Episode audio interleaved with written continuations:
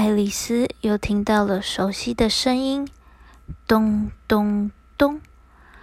穿着背心的白兔又跑过来了。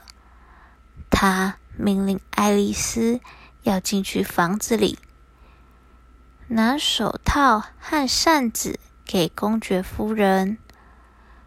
爱丽丝走进房子里，桌上有手套、扇子。以及看起来很好吃的饼干，他闻到饼干的香气，忍不住拿起饼干吃了好几口。哎呦，好痛！原来是爱丽丝的身体因为吃了饼干又变大了，脚和手。伸到了房子外面去。动物们看到巨大的手和脚时，都吓到了，拿好几块石头丢爱丽丝。石头掉到了地上，变成了一块块的小蛋糕。爱丽丝把蛋糕吃掉。身体又再一次的变小了。爱丽丝离开了房子，却发现动物们都盯着她看，而且紧紧追着她。爱丽丝决定赶快离开，跑呀跑呀跑，呼呼呼。好累啊！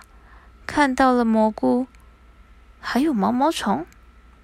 咦，毛毛虫在蘑菇上。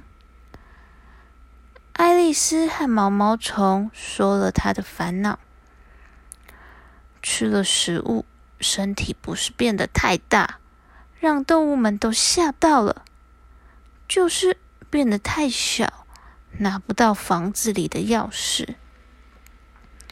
于是，毛毛虫告诉爱丽丝：“吃蘑菇的一边会让身体变小，另一边则是会让身体变大。”说完后，毛毛虫就爬到别的地方睡觉了。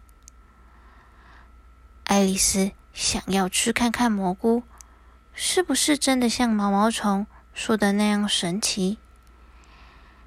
咬了几口蘑菇，身体真的变大了。